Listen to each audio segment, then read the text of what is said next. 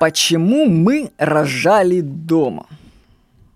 Да, мы родили вторую дочку Нику дома. И вот, и почему мы же это сделали? Ну, окружающие нас родственники думали, что решение рожать дома принял муж-тиран. Это он запугал душку жену и не дает ее врачам. Да, признаюсь, я тиран, да. Так что же? Но решение проводить роды дома было за женой. Признаюсь, что, как и большинство мужчин, я бы с радостью, ну не с радостью, но я бы доверил жену врачам, отправил бы ее в роддом, а сам бы пошел в баню с друзьями, понимаете? Париться там, пить чай, а потом бы с цветами забрал бы ее, как сказать, из, по гарантии из роддома с ребенком, и вуаля, все готово. Очень удобно на самом деле. Кстати, мужчин так большинство и поступают, да, жена там рожает, пашет, извините меня, а они развлекаются. Ну, круто, да. Кто бы от этого не отказался. Ну, кстати, первого ребенка я был присутствовал на родах в роддоме, и я скажу, что-то мне там совсем не понравилось. Когда даже со стороны мне не понравилось, как эти люди работают ужасно. Ну, не, ну все прошло хорошо, но так работать с, с по-совковски нельзя. Это ужасно. Сервиса и понятия у них нет. Там люди орут, кричат, чушь какая-то вообще. Ну, это ладно, это отдельная тема. Ну, в общем, жена после первой беременности решила, что она будет рожать сама дома –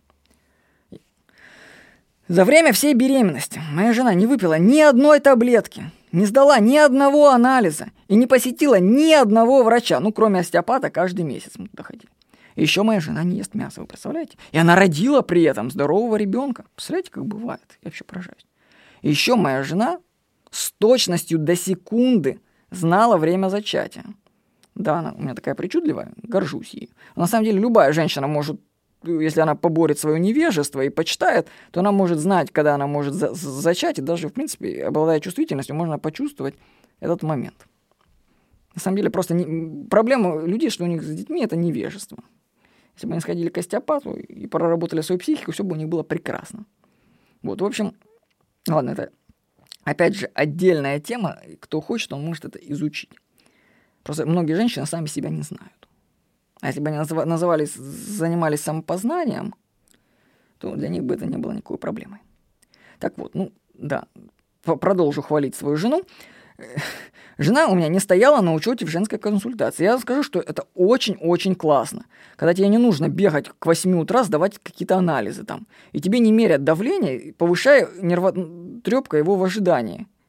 Вот на самом деле, знаете, как глупо происходит? Значит, люди, этих женщин беременных, их набивают тут, тут, женские консультации, они там сидят, ну, представьте, беременная женщина рано утром, да, она сидит в очереди, нервничает, тут ее загоняют в этот кабинет, меряют давление, говорят, опачки, у вас высокое давление, вы сейчас все умрете, мы вас кладем на сохранение. Зашибись. А то, что у нее давление поднялось, потому что она сидела, вот, извините, в душном помещении в этой женской консультации, никого не волнует, у них логика не срабатывает до этого. То есть они сами создают проблемы в женских консультациях, это уже отвлекаюсь. То есть всеми приборами, УЗИ, то, что они все это делают, они сами выявляют и создают проблемы. Это, кстати, не я придумал. Чем больше появляется оборудование, тем больше выявляется проблем. И потом у людей в мозгу щелкает, вы все умрете, у вас все будет плохо, и давайте вас лечить. И вот за счет этого вмешательства все только ухудшается. Ну, или не ухудшается, или все проходит в порядке. В общем, скажу, что хорошо, когда тебя никто не трогает и не компостирует мозг. В той же женской консультации мне в первый раз, когда у нас был первый ребенок, мне пришлось объяснять заведующей, почему я не хочу их медицинского вмешательства? И мне пришлось сказать, что мы там семья баптистов, и нам вера не позволяет это делать. Я не знал, кто такие баптисты, но мне сказали, что слово это хорошее. Люди ведутся на него, их, видно, запугали их уже это. Так что, если вы хотите, чтобы от вас меньше к вам приставали, скажите, что вам религия не позволяет. Очень хорошая штука. Можете использовать слово баптисты и религия, ключевые слова. Вот, они от вас отстанут. Так что на вторую беременность вы, мы вообще не ходили в женскую консультацию. Потому что мы считаем, что это вообще так считают, что если женщина смогла забеременеть, она сможет родить. Это естественный процесс. Уровень возможностей природы и сложность самого процесса. Вы представляете, как из двух клеточек разворачивается организм? Насколько это сложно? И человек лезет туда со своими вот этими приборчиками и думает, что он, этот маленький, ничтожный человек, извините меня, может вмешаться и что-то там поправить. Ну, может быть, и может на самом деле – в сложных случаях. Моему брату помогли тройню родить. Ну, его жене. Но вмешиваться в здоровую беременность я не вижу смысла. Потому что, знаете, нет здоровых, нет, есть недообследованные. Ну, абсолютно, кстати, я, давайте так, я не рекомендую вам, так сказать, рожать дома, потому что, знаете, люди наслушаются заметок, и у них там это крышу срывает.